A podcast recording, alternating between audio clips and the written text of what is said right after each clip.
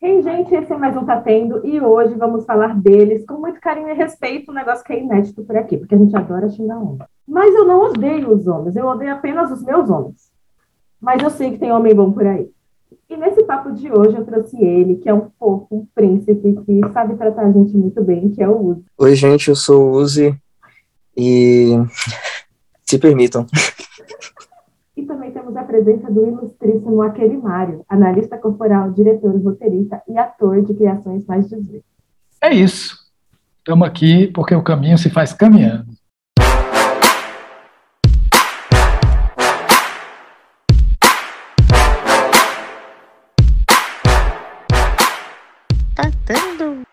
Para nós meninas, a primeira vez está muito associada a um encontro mágico com o príncipe encantado e com muita dor também. É um momento decisivo que pode nos transformar em moças respeitadas ou putas, que pode desencadear um grande amor ou uma grande decepção. Para eles, eu não sei. Mas eu sei que também é um momento decisivo de muitas pressões e cobranças de, dos amigos e da sociedade.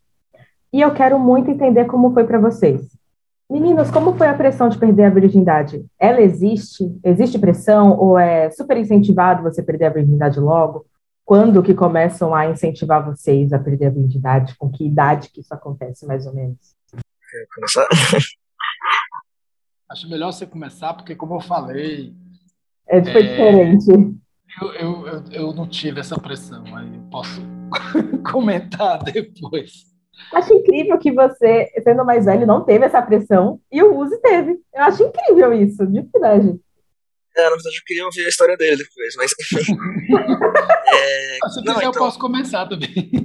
Pode começar, pode começar, eu fiquei curioso. É, eu, Mário, eu, eu não tive essa pressão, assim. É, eu, eu venho de um tempo onde as coisas eram, eram muito, como é que eu posso dizer, era muito preto no branco, né? Eu, eu, eu tinha, eu morava em casas, então, por exemplo, essa coisa de quem mora em prédio já é completamente diferente, né? Os meninos descem para brincar no, no, pátio do prédio, enfim, tem uma, um convívio ali. A gente morava em casa, então o convívio da gente era a rua. E, e aí na rua só iam os meninos, não iam as meninas. As meninas brincavam dentro de casa. Tinha essa diferença. No máximo na calçada. E os meninos que brincavam na rua, correndo na rua, postando corrida, enfim. A relação sexual da primeira vez, ela acontecia muito naturalmente entre os meninos. A descoberta, sabe a criança viada, né, que hum. virou polêmica? Sempre existiu, sempre Obviamente. teve ali. E era naturalizado entre nós, todo homem sabia. Né? O adulto sabia que aquilo acontecia, mas ao mesmo tempo fazia que não via, tinha essa, tinha essa, porque também passou pela mesma coisa, né? Quando você ia, por exemplo, eu sou de Fortaleza, né, no Ceará, então quando você ia para o interior do Ceará, ainda tinha, por exemplo, ainda era até naturalizado a zoofilia, tinha alguns meninos que começavam bichos, era, tinha, tinha esse universo. Então, eu não sofri essas essa questão assim. E eu vim de uma família que ela, ela é cristã, mas não, meu pai era ateu. Eles não tinham essa coisa, né? Justamente por meu pai ser ateu e minha mãe ser uma cristã não tão praticante. Então, não tinha essa conversa dentro de casa tinha essa coisa de falar sobre sexualidade, assim como hoje também tem bem, ainda tem muito pouco, embora seja muito necessário. E não tinha isso. Eu lembro que uma vez eu fui, como toda criança, queria jogar futebol, mas eu, eu desisti depois de um tempo, porque eu era tão ruim que eu não era escalado nem para ser reserva. Né? Então eu desisti. Mas eu lembro que eu, que eu, que eu tentando ali aprender alguma coisa, e aí eu lembro que um menino mais velho ficou brincando, né? Tinha um toque tal, toque tal, não sei o que do futebol. Aí tinha outro, ah, tem um toque de punheta.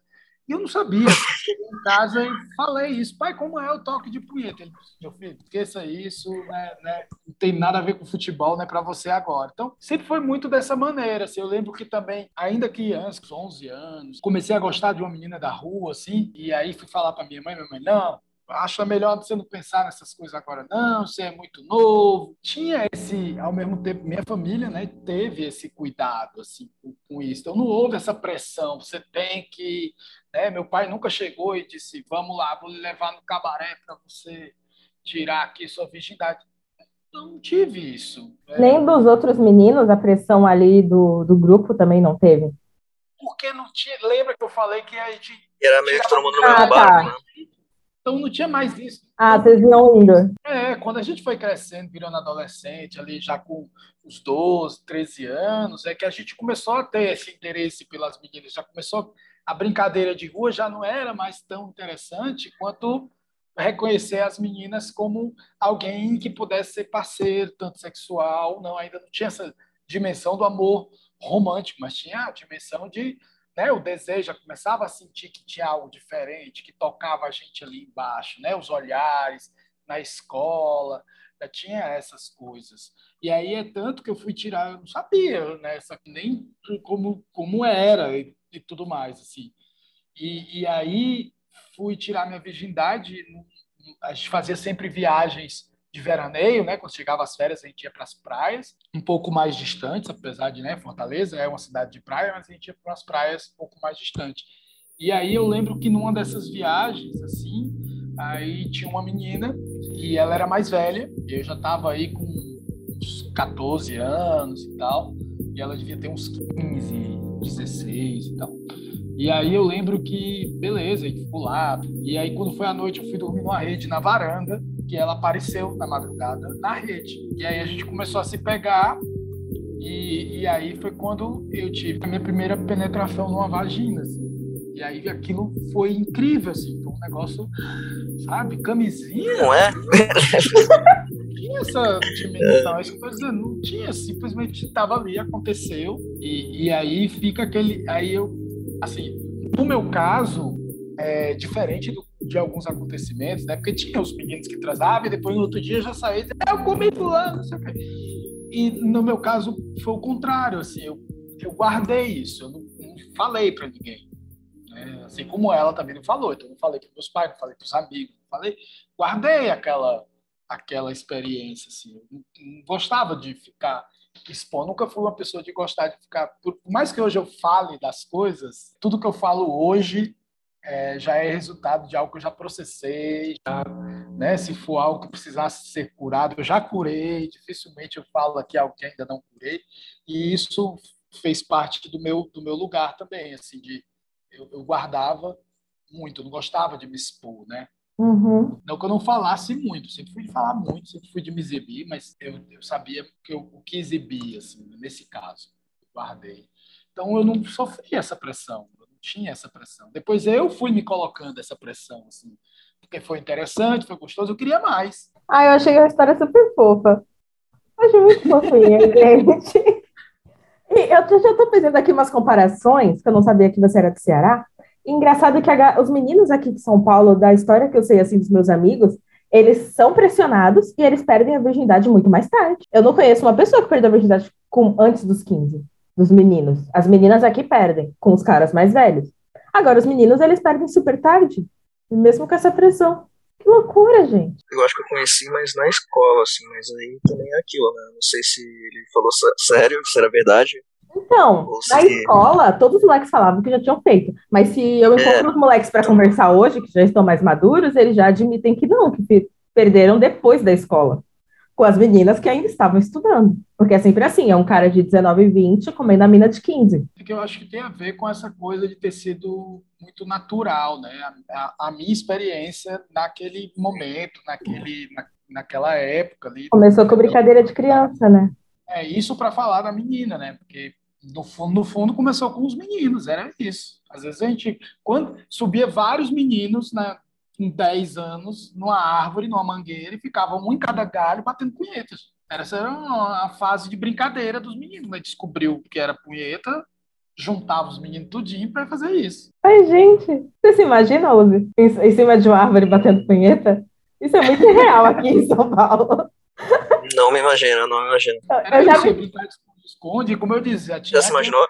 Não, eu já me imagino toda alinhada de tentar subir na árvore, entendeu? Porque eu sou uma completa inútil para essas coisas. Ah, depende da árvore. Tinha uma árvore que a gente subia, acho que, não sei se era aqui na rua, que era tipo, acho que uma goiabeira, que era bem tranquilo, assim, de subir. Não, Gente, eu tô falando de árvore da rua. Nenhuma. Era nem do quintal ainda, era da rua, da calçada. Ah, não, é, então, então aí, aí já seria mais um um negócio assim. Não, não tem condição nenhuma, nenhuma. Ainda mais agora, depois do acidente, que eu tô com o cox todo zoado, eu não consigo nem andar de ônibus. Imagina sentar numa árvore, nossa. Não tem condição nenhuma. Era, e, era, e era super divertido, porque era isso. Você tinha que subir, bater punheta e não ser visto por ninguém. Que passando. Possível. O movimento da rua continuava, né? Era, o desafio era o pessoal de baixo. Caralho, velho. Mas é isso, é outro tempo, tinha outro ritmo, né? Tinha outra, outra. Era outra coisa. Isso era o que? Anos 80? Era, no finalzinho dos anos 80. ali. Quando dava sete horas da noite, todo mundo ia de casa, as senhoras estavam todas dentro de casa. É imaginar esse contexto. Estavam ou assistindo novelas, ou estavam preparando o jantar dos seus maridos que iam chegar do trabalho. E os pais não falavam sobre isso, tipo, filho, melhor não fazer isso, não sei o quê. Não, não Não, tinha eles esse não papo? sabiam, né? Eles não sabiam, né? É Imagina. impossível não saber, gente. É impossível não saber. Os pais sempre sabem. Eles escolhem não falar sobre, né? Provavelmente. Pode mas, ser, né, pode ser, é verdade. Como a gente não falava abertamente, eles também não falavam abertamente, então tava tudo correndo. Caraca, eu vou perguntar pra minha mãe o que ela faria. Preciso perguntar isso pra mim. Minha mãe é muito moralista. É uma situação que eu acho que ela nunca imaginou que aconteceria. E não aconteceu. Mas eu preciso perguntar pra ela o que que ela faria, que minha mãe também é nordestina. Então não aconteceu com o filho dela. Aconteceu com os amigos dela, com certeza. Uma vez. Agora que tu falou, será que meu pai, meu pai é nordestino? Paraíba, será que ele fazia isso também com os amigos, né? Todo mundo Tipo, perguntando pros pai pais foi- agora, porque eu vou perguntar pro teu. Foda-se. É, porque meu pai foi na, na década anterior, nos anos 70, que eu era criança, assim.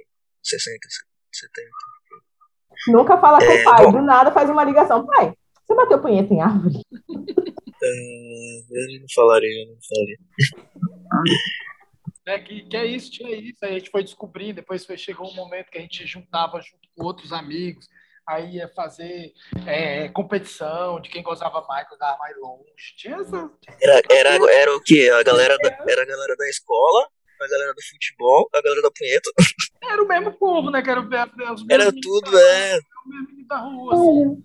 Acho que o que mudava era, era, era só a escola, porque estudávamos a- o pessoal da rua em colégios diferentes. Mas toda noite estávamos na rua jogando, fazendo. Então tinha esse, tinha esse, esse movimento. Virava uma brincadeira, não era coisa, nossa, estamos batendo uma punheta. Não, Porque ninguém sabia, né? Tudo do jeito que tu falou, é, ninguém, ninguém tinha noção do que tu tava fazendo. Estava ali, faz, sei lá, hoje imaginando, faz parte do contexto, né? Tava descobrindo a sexualidade e tal. Verdade, verdade, também tem essa questão. Eu entendo, mas eu não consigo não ouvir essa história sem a minha visão de 25 anos, entendeu? Eu entendo que é brincadeira de criança, mas eu não sou mais criança ouvindo essa história. Imagina, tu passa na rua, um monte de moleque em cima da árvore. Você tem que fugir do cocô de pombo e do gozo alheio, entendeu? É um campo minado. Bem que tá tendo.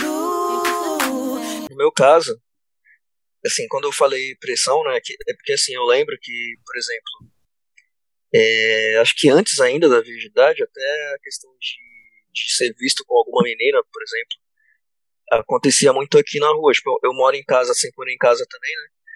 Mas o, antigamente tinha uma. O pessoal ficava bastante na rua e, tipo, na- nas esquinas também. Acho que até os meus. Acho que a partir dos meus 14, mais ou menos assim, eu ficava aqui na esquina também.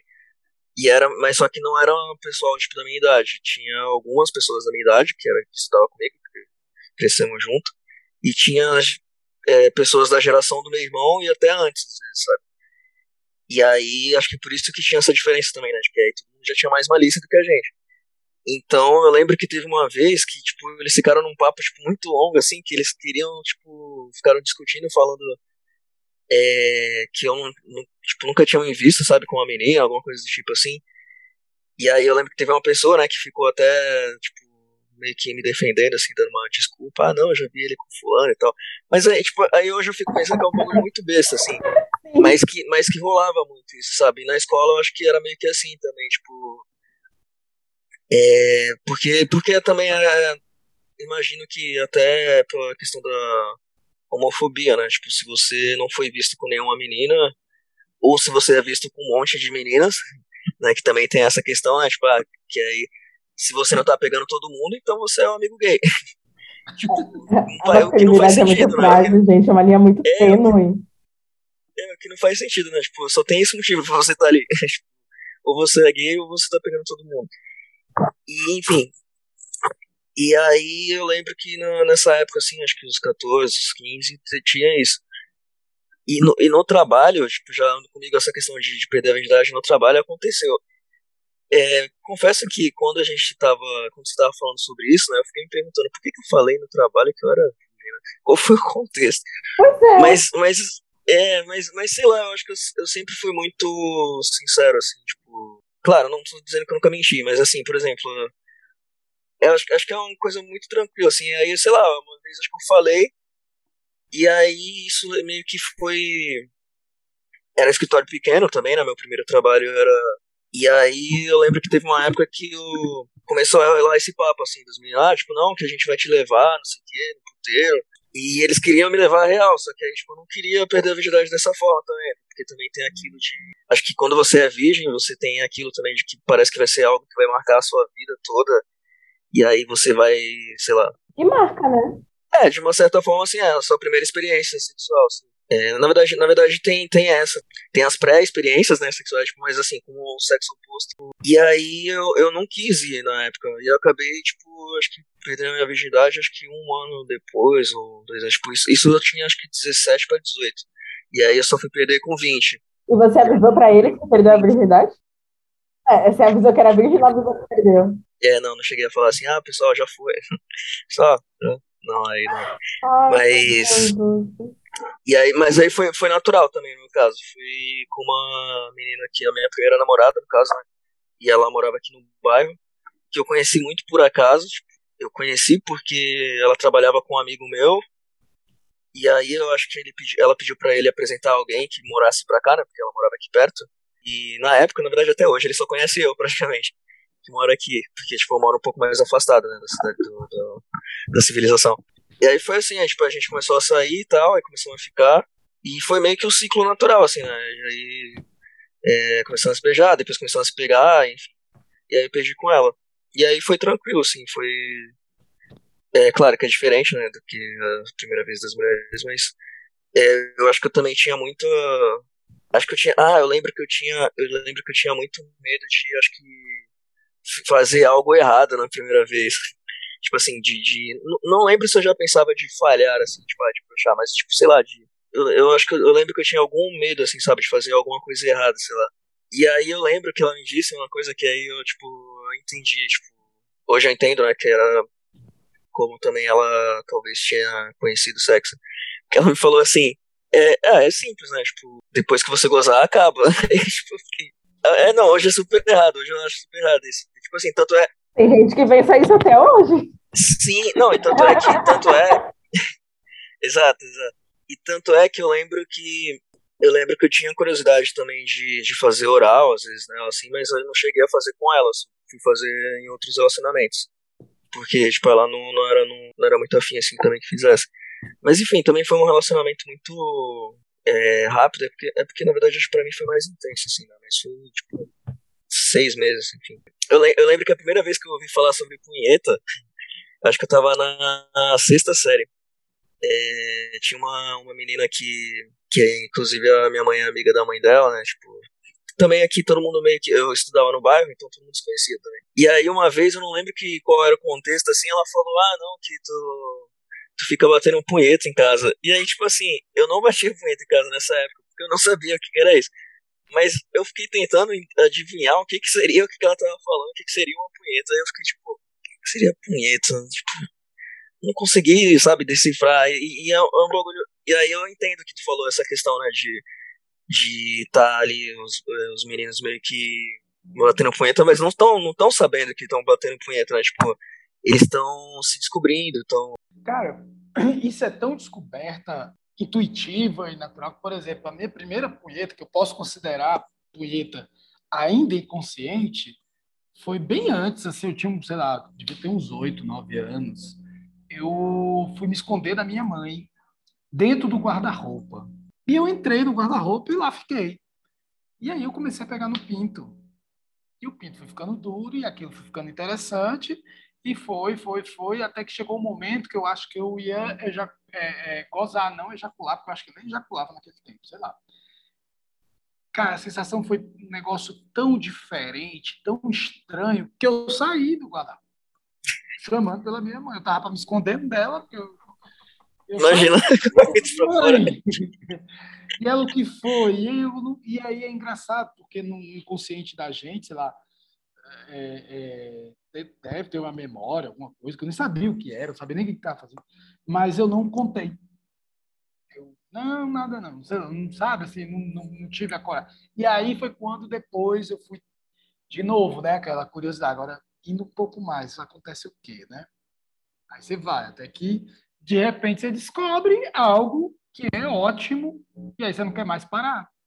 E aí entra, ah, a gente é viciado em se masturbar por causa do pornô. Não, quando a gente fica adolescente, que a gente descobre, na minha época, nem tinha acesso à pornografia, era quatro, cinco vezes no dia, assim, porque era ótimo, era gostoso, e nem tinha a ver com a pornografia. Eu lembro também de, acho que de uma das primeiras vezes também que aconteceu, eu lembro, eu lembro de uma vez, acho que uma das primeiras vezes que eu, tipo, me masturbei, e, tipo, eu sentia a sensação de gozar, mas, tipo, não saiu nada. E aí eu acho, eu acho que eu nem produzia, então, provavelmente, ainda espermatozoide nessa época. Mas foi muito louco isso, né? Porque, tipo, dá um. dá tipo uma. uma brisa, assim, não sei. E aí, tipo, não aconteceu nada. Fica, tipo. E o que que tá acontecendo, né? Tipo, o que que tá, o que que tá rolando?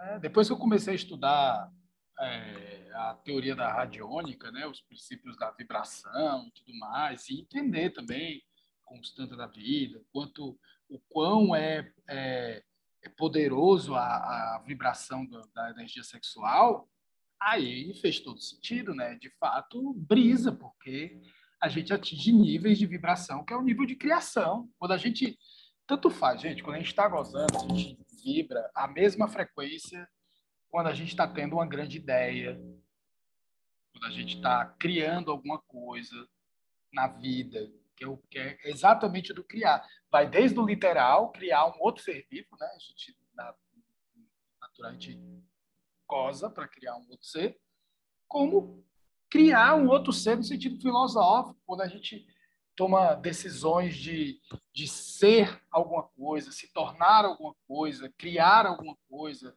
é, ter um eureka né, na vida, a gente está ali vibrando a energia sexual, é a mesma frequência. É, é, engraçado vocês falarem que tudo isso é muito natural, que eu, como menina, falando aqui como menina, nada disso é natural. A gente é tão castrada, tão castrada, que eu descobri o pornô antes de descobrir masturbação. Eu descobri que o pornô existia, que o sexo existia, e era, tipo, tudo muito distante de mim, tanto por idade como por motivos que toda a minha parte de vivência sexual eu tive que parar conscientemente e falar, eu quero aprender e eu quero desenvolver, não teve nada natural. Eu fui realmente procurar, é, no caso, as revistas Capricho ensinavam muito, ensinava bastante coisa.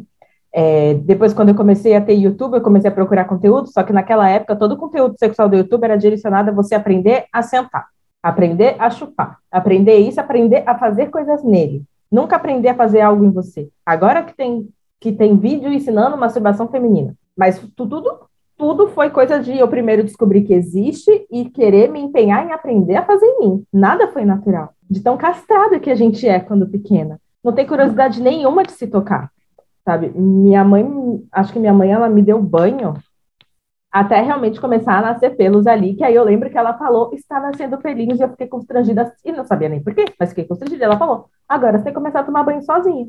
E mesmo assim, a, a mãe ensina a gente a se lavar direitinho e tal, mas a gente não põe nenhuma maldade nisso, não sente nenhuma sensação diferente nisso, é simplesmente higiene. Não tem nada de natural.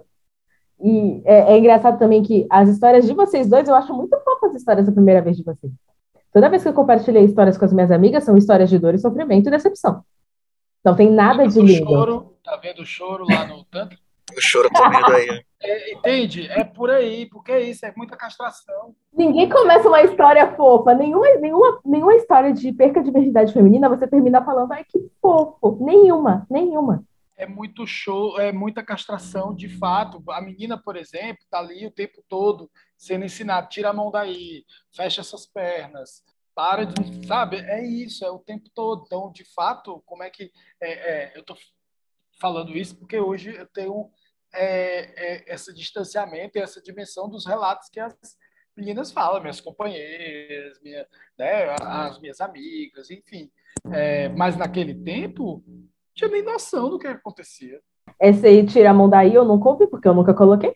Eu nunca cogitei. Para que, que eu colocaria a mão ali? Não, não, não tem. É, é, não, não tem isso. Então, eu, eu nunca ouvi isso. Eu já ouvi o fecha a perna, porque você tava que nem menino, entendeu? E aí minha mãe falava, pô, menina, você tá assim.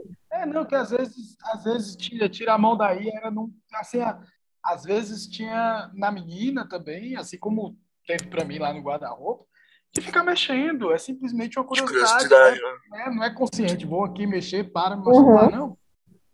Às vezes uma prima ia lá e começava a mexer na, na periquita dela, e, e, e, e, aí aquilo era gostosinho e tal, e ela, como ela não sabia, não tinha educação sexual, então de repente ela estava fazendo isso na sala de casa assistindo o Silvio Santos de tarde, sabe? Então. Aí alguém olhava e dizia, menina, para com isso, para de mexer nisso aí. Quando pro menino era o oposto. Nossa, só falta arrancar. Sabe, não tinha castração. Era, mas tinha o comentário de menino, para de mexer nessa piroca, porque vai daqui a pouco arranca esse negócio. É isso, assim. Era desse jeito, pelo menos na minha família, né? Uhum. Então, a gente, as meninas que conheciam assim, a gente era as bonequinhas da nossa mãe. Então, a gente ficava toda montada em casa. Eu sempre estava em casa com a roupa de sair, pronta para ir para qualquer lugar. Então, eu não ia amarrotar a roupa. Eu não ia sujar a roupa, nem mexer na roupa. Ficava ali, não, não tocava em nada. Eu também não era uma criança muito de brincar. Sempre gostei mais de ver TV. Então, minha, minha infância era ficar deitada vendo desenho. Nunca tive curiosidade de nada. Reflete, reflete a vida adulta, você. É, ainda gosto de ficar deitada vendo, vendo TV. Vendo TV. E eu ainda sou criada de apartamento, então até hoje eu gosto de ficar em casa, não gosto de fazer nada da rua. Bem que tá tendo. Use. O Mário, pelo que ele falou, ele não idealizou a primeira vez dele. Você idealizou? Foi o que você esperava? Foi como você planejou? Seguiu o seu roteiro? Olha, eu não lembro, eu não lembro se eu idealizei, assim, mas eu lembro que, tipo, tinha muita vontade de namorar na época da, da escola, né? Não, não pensava em primeira vez, mas pensava em namoro, eu acho, na escola. Mas, mas a minha primeira vez quando aconteceu, é, não teve nada que eu pudesse, assim, sei lá, reclamar, assim, tipo, porque a, a, a minha ex-namorada também, ela foi muito paciente, assim. É, na verdade, eu acho que ela foi paciente até, tipo, aonde deu, assim, porque eu lembro que. É, porque como eu tava, como eu tava assim, tipo, eu tava muito receoso, sabe? Tipo, de, ah, vou, será que eu vou fazer alguma coisa errada e tal? E aí começou a virar uma coisa assim, de que também se não fizer logo, parece que não faz nunca mais, sabe? Oh, meu Deus. E aí ela, eu lembro que ela me pegou, tipo, foi, foi a atitude dela, assim, ela me pegou. Ela me pegou. E acho que a gente tava. Na época ela tava de lotação, né? Ou não? Não, na verdade acho que eu já tinha moto, mas enfim, mas a gente tava. A gente chegou no horário do ônibus, vai logo, moleque. É, não, a gente desceu, não, a gente tava tipo, porque a gente morava no mesmo bairro. E a gente desceu antes, a gente tava vindo da praia, lá da, da, da divisa pra cá. E a gente desceu antes, e aí a gente desceu, tipo, na frente de um, assim, aí, tipo, ela praticamente me levou. Mas, mas também não foi numa hora ruim, assim, sabe? Não considerar, ah, tipo, queria ter esperado mais, devia ter feito antes também, eu acho que foi, foi bom, assim, nesse sentido. E aí a questão, assim, da, da paciência também, é, claro, também, é, até por entender hoje, né, como talvez a canção funcionava na época, então acho que seria muito difícil de dar alguma coisa errada para mim. Né, era mais fácil dar uma coisa errada para ela, né? Tipo, é igual tu falou, né? Tipo, é, você via mais conteúdos de como você satisfazer ele, tipo, né, o cara. Então, talvez ela ia meio que nessa onda também, e aí é, deixava o, o prazer dela de lado, né? Então, eu aqui pensando como menina, eu fiz todo um roteirinho na minha cabeça, coisa mais bonitinha. Fiz roteiro? Fiz. Imaginei tudo, momento, príncipe encantado, cavalinhos, borboletas voando, passarinhos cantando. Foi uma merda. Uma vez, quando eu era criança, é, tipo, porque, tipo assim, eu, minha mãe sempre trabalhou fora, e aí ela deixava, me deixava com a vizinha aqui pra cuidar e tal. Inclusive descobri recentemente que ela pagava a vizinha, não sabia. É, eu tenho uma, o meu ex, ele descobriu que a mulher que passava roupa na casa dele era a mãe dele biológica, do nada. Pô, mas aí é diferente pra caramba. São coisas que acontecem, entendeu? Não, o ideal Isso mudou a vida dele. Inclusive, ela é rica e ele não é, entendeu? E ele não vai ter acesso a é, porra não. nenhuma. Acontece. Não, eu só achava que. Eu só achava que, sei lá, minha mãe era, conhecia. A, porque, tipo assim, era. era a avó de um amigo meu, inclusive eu tenho amizade com ele até hoje, porque ele cresceu junto comigo, né? Ele morava aqui no quintal do, do avô dele, e aí a esposa do avô dele, a avó dele, a avó dele, no caso, ela chegou até a falecer no, acho que em 2000, que acho que foi o único velório que eu fui, assim. Mas ela cuidava de mim, e aí depois que ela faleceu, a filha dela passou a cuidar da gente, né? E aí a, a filha dela era mais pra frente, assim, tipo, da, pra época, né? Eu lembro que ela xingava muito buceta, tipo, qualquer coisa ela falava, ah, buceta, não sei o quê. Eu acho isso tão errado, me dá um ódio. Então, eu não sabia o que era buceta na época, e eu ficava tipo, o que, que é buceta na E aí, eu não sei se foi numa revista dela ou alguma coisa assim, tinha, a gente tinha visto alguma coisa de sexo oral também, escrito assim, sabe? E aí a gente começou a meio que falar assim, pô, o que, que será, né, sexo oral? Eu lembro que a conclusão que a gente chegou é que sexo oral era falar sobre sexo. Faz todo sentido.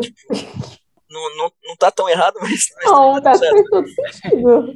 Então, Pode então, ser também, né? Pode ser. então tem esse, esse bagulho assim também, né, de crianças. Uhum. Aí nessa lógica, sexo anal é o quê? Uma vez por ano, né? Uma vez por ano. Uma vez por, uma vez Pode por ano. ser. Verdade, verdade. Datas comemorativas. Mas então, você tava falando que você idealizou a sua vez toda, tipo, sua primeira vez de todo. E não aconteceu. A real é que eu perdi uma aposta e me fudi, entendeu? Ter preparei ou ter perdido. Não foi nem perder uma aposta. Eu, eu, foi assim. A gente tava brigando muito no dia. Aí a gente brigou, brigou, brigou, a gente terminou, beleza. Aí a gente voltou, porque a gente era ioiô. Ioiô demais, a gente voltou em algumas horas. E aí, quando a gente voltou, naquele beijo maravilhoso de volta, não sei o quê, eu cometi a, a burrice De três horas, três horas, obrigado. É, eu cometi a burrice de falar, nossa, se desse agora, eu queria que você fosse meu primeiro, só que ele, tá bom, sete horas, tô aí. Aí eu fudi. Entendeu? Foi isso. E Ele era virgem também, não? É, é, então, né? Ele não é uma pessoa que eu posso, que eu posso confiar muito na palavra dele. Mas Que é o, diz ele, é o falecido, né? O- falecido. É, diz ele É, que realmente. era, né? Diz ele que era. Não era nada, não era nada. Não sei se ele era Ele virgem, não mas ia- não, ele não ia ter, não. nenhuma. Não, não era, não, mas, pô, ele, ele- desse jeito que ele falou, essa disposição aí. Virgem? Pode ser, pode ser. Tudo depende também do, de como é que a pessoa, a personalidade da pessoa. Que é isso. assim, É, não eu, sei. por exemplo, não idealizei nada e foi acontecer da- dessa maneira. Mas, por exemplo, teve um, um período que já estava tendo uns namoricos, né? Não tinha ainda o sexo, mas tinha. Aí eu lembro que, por exemplo, é, eu fui namorar já com 30 anos de idade. 30 anos de idade. Antes disso, eu fiquei, ficava, eu era solto na buraqueira, como dizia o povo lá. E aí, teve uma vez, aí, era antes de eu ter tido a primeira relação sexual, ainda na escola, eu vou usar nomes fictícios aqui, porque vai, né? Perfeito. pessoas Não quero processos. vão ver um negócio desse, mas enfim. Aí, Vai mandando no chat aqui os nomes de verdade. tinha a Chiquinha e tinha a Maria. Eu era filho da Maria, mas a Chiquinha era afim de mim. Mas eu gostava da Chiquinha também. Ela era ótima, ela era uma grande amiga na escola. Assim. Ela estava sempre próxima e tal. E, e aí a gente começou a ficar. Assim, no, no dia, né? Gente fazia natação junto, fazia lá natação, tudo mais. Aí terminou o dia da aula de natação, aí foi todo mundo para a rua. As duas moravam na mesma rua. Aí foi todo mundo para a rua delas, ficou ali na calçada um tempo, né? Depois, à tarde. E aí foi quando a gente rolou o primeiro beijo lá com a Chiquinha e tudo. Foi ótimo, super legal. Mas aí eu cheguei para a Chiquinha e disse: olha, olha a cabeça da criança. Aí eu cheguei para a Chiquinha e disse: Chiquinha, muito bom, adorei, mas tu deixa eu namorar contigo e com a Maria? Aí eu fui falar com a Maria. A Maria não quis e a Chiquinha também não quis mais. Aí pronto, acabou que não. E, e ok, foi pra frente. Pensando, né? Se ela gosta de mim, ela vai deixar. Se ela gosta de mim, ela vai deixar. Não, a mente É, abertíssima, foi- querendo com relacionamento poligâmico ali. É criança. E eu nem. Hoje, por exemplo, é, depois da minha primeira relação lá, aos 30 anos, que aí no meio desse processo foi uma relação de seis anos, no meio desses seis anos, é, a gente tentou ter uma relação não monogâmica, mas não era muito o perfil dela, a gente acabou separando, somos amigos até hoje, porque foi isso, cada um tentou E desde então, todos os meus relacionamentos passaram a não ser monogâmicos, porque foi um estilo de vida da qual me atraía mais, entendeu? É, então, assim, isso, isso já estava lá, lá atrás, né, digamos assim. E foi por Na infância. É, eu não vi isso em lugar nenhum, isso não era algo que era comentado. Bem que tá tendo. E para falar também, quando a gente, meninas, transamos, a, a segunda coisa que a gente pensa já é ir pro ginecologista. Que momento que vocês pensam que ir no médico? Rola esse momento, aliás? Que... Nunca, nunca. Porra, gente, como assim? Eu acho isso muito Cara, bizarro que homem não vai no urologista. É muito bizarro. Não, mas não, mas eu já ouvi do médico que eu não preciso ficar vindo muitas, muitas vezes. Que tipo assim, ele falou: a gente é homem, a gente não precisa. Enfim, Mano, mano, se eu estiver preocupado com a minha saúde, eu também não posso me preocupar. Tipo, foi isso que ele quis dizer. Não preciso, tipo, eu sou. Eu acho que hoje em dia a gente tem que encarar a seguinte coisa, assim, são, são órgãos diferentes. O modo, inclusive, né, de eh, o, o fato da- das mulheres terem um órgão para dentro, né, interno, interno, é. a, a ideia de observação dificulta, então, ir ao médico é, é, é algo mais necessário, digamos assim. Para os homens, a observação já é suficiente, porque se você vê alguma alteração, você vai no médico.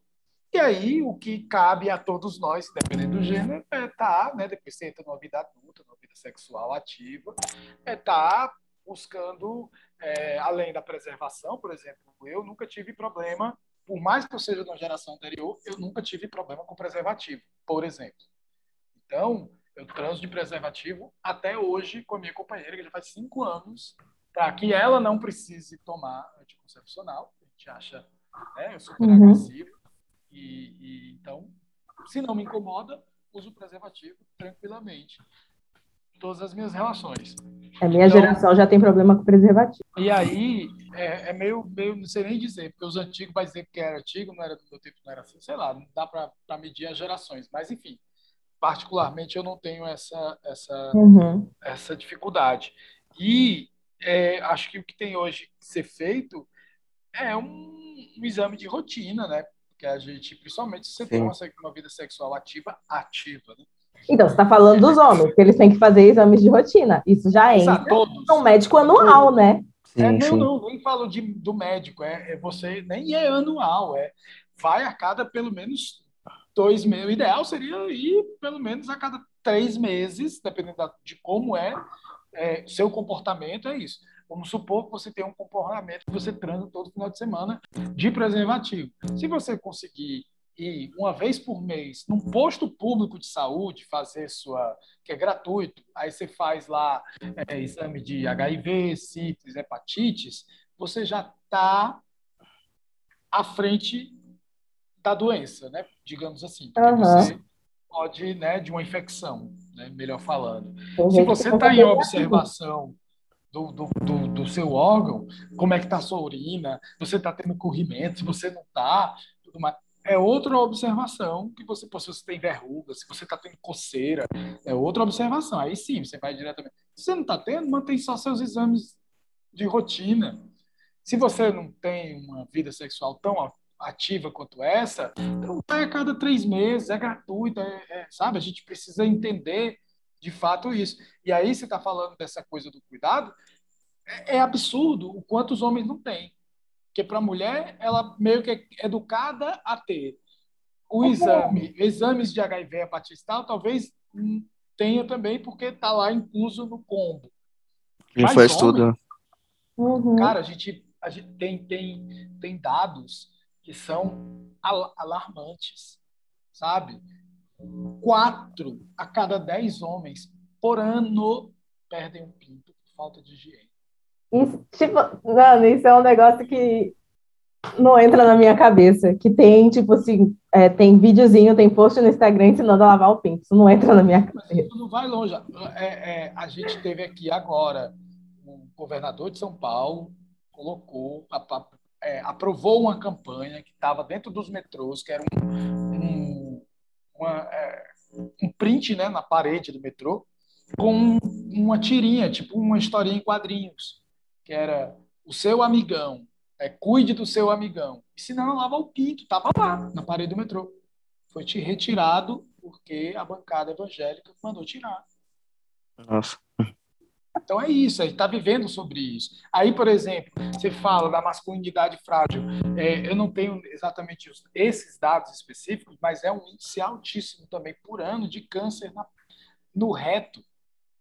Porque os homens não lavam a bunda para não passar a mão no, no, no carretel, gente, para não passar a mão no cu, porque senão pode virar gay. Isso sim é uma masculinidade frágil. Isso é mais grave ainda também. É ridículo demais isso, gente. Isso é ridículo demais. Não, não entra na minha cabeça não ir no médico, entendeu? Tipo, hoje eu marquei um cardio. Não entra na minha cabeça não lavar o cu, né? Nem antes de ir no médico, lavar a bunda. Sim, sim. E já tá ali, né? Tô tomando banho. Lavar a bunda, é simples. É só no banho, todo dia, pelo menos, né? Vai lá. É, é, é como se fosse lavar de uma outra pessoa, né? Não a sua. É, Não faz. é, não sei, enfim, então, é, que bom que a gente pode falar sobre isso aqui para poder alertar. Isso é grave, gente, é grave, sabe? A gente está falando de médico é essencial, necessário, ir ao médico, fazer exames de rotina, é, mas, pô, higiene básica. A gente está falando de higiene básica e, e a gente ainda tem que estar em 2022 tendo que falar de higiene básica na cultura masculina. É muito triste, na moral. Sim, sim. Aí é isso, aí como é que a gente quer que o, que o mundo melhore se o homem não sabe nem lavar o cu, velho? sabe, assim, como é que a gente quer que as coisas melhorem se, se ainda estamos nesse processo? Ela ela gostou, ela gostou. Eu sei que essa coisa é pra levar isso. Como é que eu vou querer que as pessoas usem máscara? A gente mais- o que mais vê é o povo usando a máscara topless aí, que fica com o nariz de fora. Sabe? É verdade. É queixo E aí? máscara. É, e aí fica nessa, sabe? Aí, como é que eu vou querer que os homens não tenham uma cultura violenta? Se, se é isso, ainda tam, nós ainda estamos. Eu acho que o homem primitivo tinha mais higiene com o seu corpo do que o homem atual, porque ele não tinha esse tabu de estar limpando ou não a bunda. E, e é engraçado, sabe o que é engraçado? Que é uma coisa que você não precisa contar pra ninguém. O, o que que, o que que quando estiver doente, o que é pior, quando você chegar lá, É, É pior. mas é, tipo, bunda, todo cheio das perebas. ninguém Aí- precisa saber que você lava, né? Tipo, é um negócio que, tipo, o que que... Eu É, acho é isso que é que, melhor isso que saber é... que você lava do que saber que você não lava, né? Não, sim, não, mas não é isso que eu quero dizer. Não, mas é Não, o que não é eu que eu quero quero dizer, dizer. entendeu? É o que eu quero dizer. Eu prefiro imaginar que os caras perto de mim lavam o cu do que que eles não lavam o cu. Eu vou ficar muito indignada se eu olhar para um cara e ter aquele preconceito, tipo, acho que ele não lava o cu. Mano, eu não quero nem chegar perto dessa pessoa, entendeu?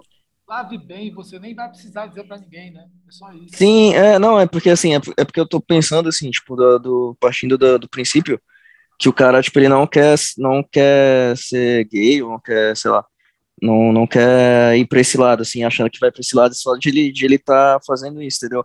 Mas é uma coisa que se ele fizer, tipo, ninguém precisa saber que ele fez, entendeu? Tipo, ele tá se ajudando, então, então não tem muita lógica também, sabe? Tipo, E pra esses homens tóxicos, falando como mulher, a gente prefere caras que lavam o cu, entendeu? Com limpinha, Sim. cheirosinha é muito melhor. Porra. Então, a mesma coisa, se, se vo- se você se for um cara que lava, né, tipo, você também vai precisar dizer, a pessoa não vai precisar dizer, a pessoa vai perceber que ele tem uma higiene Exato. razoável, tipo, boa, né, que é- E na melhor das hipóteses, ainda ganha uma lambida no cu, tá ótimo. Pois aí, só tem a ganhar. Né? Não, só tem a ganhar. só tem a ganhar, só tem a ganhar. Se raspar, então, nossa. Ó, dá até água na boca. Continuando a pauta. É, As perguntas, gente, foram todas escritas por uma mulher, tá? Então é muito uma base de comparação. da produção, a mulher da produção. É, é, então, eu tenho que falar com essa menina. Mas é o seguinte, a gente, as meninas, a gente tem muito negócio de aprender a transar, entendeu? A Capricho ensinava a transar, explicava tintim por tintim como seria a primeira vez, ensina como chupar, ensina as técnicas de chupar, ensina as técnicas de sentar, ensina isso, ensina aquilo. Você, é, é, homem tem algum, alguma cultura de tipo de aprender a transar, aprender a fazer as coisas, e onde que seria essa fonte? Eu quero algo um pouco menos clichê do que pornô. que é a resposta óbvia. Não, Não tem, tem. né? Só vai fazendo. Não tem, é isso. Porque homens, né, eu acho que vale até a pena citar aqui aquele... Que é muito triste não ter, né? Falar a verdade, é muito triste não ter. E tem muito cara que faz uma merda de sexo, poderia melhorar e não melhora. É, acho até legal falar. Tem um documentário que chama O Silêncio dos Homens. Acho que vale a pena dar uma pesquisada. Ah, eu acho que eu assisti esse no YouTube, né? No YouTube, é, Muito bom. conta com facilidade. É, é um, é um vídeo aberto, assim. que Ele, é fácil, por isso que é fácil de encontrar. E é isso, assim, as- os homens não falam né, sobre isso. Os homens não falam da sua sexualidade. Ele não, ele não vai admitir, por exemplo, que ele é ruim de cama. Se ele foi. Ele nem pergunta. É, é, ele nem pergunta, ele faz sexo, ele acha que arrasou e pronto. tá- tá- o que está na cabeça dele é o que, sabe? Nem se importa se é a parceira ou parceiro, enfim. Se ele se satisfez, se não satisfez, se foi legal, se não foi, o que é que pode melhorar, não tem essa, não tem esse diálogo. Então, e a referência é sempre esse, esse, essa fake relação que existe na pornografia tradicional. Por, por essas e outras que a pornografia alternativa, que a pós-pornografia vem trazendo um outro contexto de sexualidade, que é por causa disso. É, é, e aí, a gente também ainda, né, por conta de todo esse contexto que a gente tem machista, patriarcal, então, por que, que as mulheres eram ensinadas? Porque elas devem servir. É nesse sentido que, por isso que elas são ensinadas. É tanto que, como você falou, ela não é ensinada a ter alto prazer. Ela era ensinada a satisfazer o homem. Então, isso sempre foi, né, de, de muito tempo para cá. E aí, hoje, talvez a gente tenha, ainda em muito menor quantidade, é importante ressaltar, mas a gente hoje consegue, com as redes sociais, se tiver interesse, tem, tem perfis de pessoas que estão aí falando, falando, é, é, sabe, a curiosidade de um homem de ver como é que é uma vulva no contexto geral, completo, que são lábios externos, lábios internos, onde fica o clitóris. Homem, tem homem que não sabe onde é. Tem homem que acha que pelo mesmo lugar que mija é o mesmo lugar que, que, que goza. Enfim, tem a curiosidade e acho que a informação já está aí. A gente não deve mais entrar nesse lance de dizer que não tem acesso. Tem acesso. Tem acesso porque. Mas tem interesse. É, porque para ter acesso sobre a vida do famoso, o que, é que ele fez, o que, é que ele não fez, todo mundo tem. Todo, como dizia uma banda lá, do, todo bicho de ureia tem um celular. Então, eu sei que ainda falta muito acesso para muitas coisas, mas isso é algo que todo mundo sabe o que está acontecendo no Big Brother. Não só por causa da TV, mas vai lá e está lá na internet, está no UOL. Tá... Então, hoje tem, tem como a gente ver, tem como a gente ter acesso a essa, essas coisas. Basta um pouco de interesse, né? O estímulo também é o interesse. Acho que, que, que nesse sentido a gente começa a entender que para o homem dançar vai facilitar a relação dele física, saber remexer, rebolar, ter ideia de ritmo, ter ideia do que era o outro, que é o outro, velho. Quando você dança com alguém, inclusive, você começa a perceber que existem dois, não é mais só você. Respeito também, né? Que você vai Uhum. na dança. É porque a relação. E também tem um- uma lance de sensibilidade, que, tipo, tem dias que você tá mais com a libido, pai, não sei o quê, você quer um negócio arrebentar, você quer tirar a cama do lugar, você quer... e tem dia que você tá muito amorzinho. E tem cara que não Exato. tem, ele só tem um modo de transa só. Exato, ele não é. tem a sensibilidade de saber em que mood você tá ali naquele momento. Às vezes, E às vezes pode ter todos no mesmo trânsito. é, mas não, não tem a chavinha, sabe, para ir percebendo e ir mudando, sabe? É, é incrível que homens têm satisfações é, relações sexuais muito mais satisfatórias do que a gente, se fosse ver em porcentagem, por exemplo. E pode ser muito bem por isso, porque a gente estuda. Os homens não estudam, os homens estão nem aí, eles acham que estão sempre arrasando. E isso Porque o homem, né, a concepção muita dele é, é tá relacionada apenas ao pinto, ainda tem essa. Que aí ele pode estar transando com a melancia, ele vai satisfazer. é o palcentrismo da relação. Ele faz um buraco na melancia, se ele conseguir meter o pinto ali, ele está ele, ele tá satisfeito. Então tem, tem muito que a gente tem que desconstruir e reconstruir né, em outro lugar. Isso é que, é, é que, é que importa, assim, no final das contas. Ele está falando tudo isso, está aqui falando de podcast, está fazendo toda essa. falando tudo sobre. Mas é para isso, para que a gente possa despertar na gente também, né? É, entender que qualquer relacionamento, acho que isso é, isso é uma das coisas mais bonitas assim, que, que eu vi. O relacionamento, ele não é de duas pessoas, ele é de três, porque ele é uma pessoa mais outra pessoa e o relacionamento. São três ali. Então, se você ficar em você, tá fudido. Se você ficar só no outro, tá fudido também. Então, como é que você consegue engatar esses dois nessa terceira, nesse terceiro ser, que é essa que a gente pode chamar de relação? E aí, isso sim vai trazer um bom sexo, que não é só o sexo de penetração, é o sexo da pele com pele, é o sexo que começa na cabeça, no mental, despertar libido por aqui, pelo mental, num olhar. Bem que tá tendo. Para finalizar, se vocês pudessem voltar pro eu de vocês novinho, antes da primeira vez, qual seria o conselho que vocês dariam? Se vocês pudessem voltar pro eu virgem de vocês, qual conselho vocês dariam? Não, mas acho que só ia falar pra não ter pressa, sei lá, tipo. Com... Você não teve pressa Porque nenhuma, pessoas- Não, isso Pelo aí, mas tô de Deus. Não, eu tô querendo dizer assim, do, porque não, não se importar também, porque isso também me importava, né? Quando as pessoas ficavam, tipo, colocando assim, como se você tivesse que já ter perdido a virgindade e tal, porque meio que a média seria ali 16, 15, 16 já, já, já tá ativo ali, né?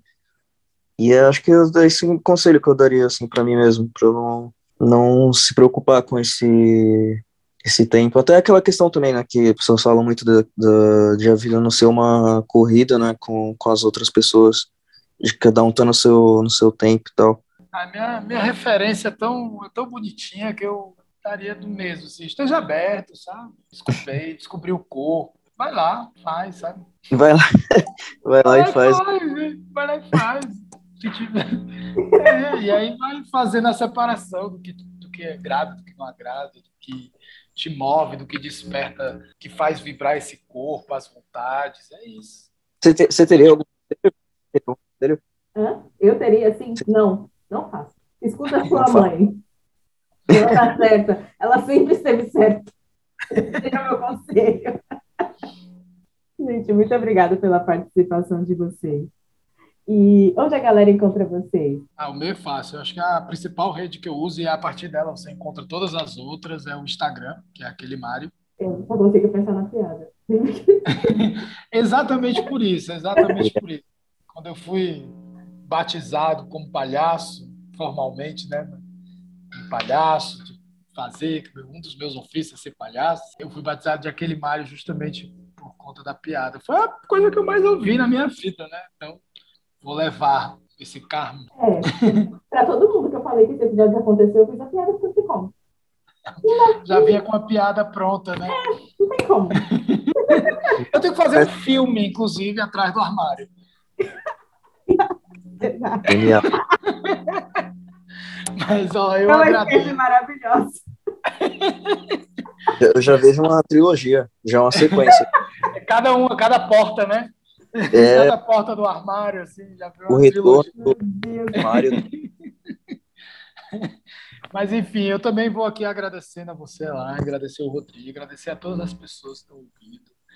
E é isso, que a gente possa cada vez mais estar agradecendo a esses encontros, né? E encontrar a vida também de maneira sempre diferente. É isso. Pelo Instagram pode me encontrar no arroba Rodrigo Cirilino, né? Que é- E lá no, na minha bio tem alguns projetos que eu participo, o Olho Através da Janela e o Banzar. Vocês sempre nos encontram por aqui, quase toda quinta-feira. No arroba tá tendo podcast todas as redes. Você pode nos mandar um e-mail para tatendo.pod.gmail.com e nos apoiar pelo PicPay. E é isso.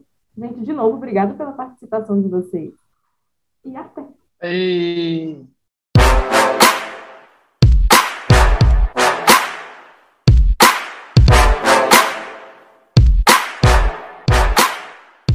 Nintendo.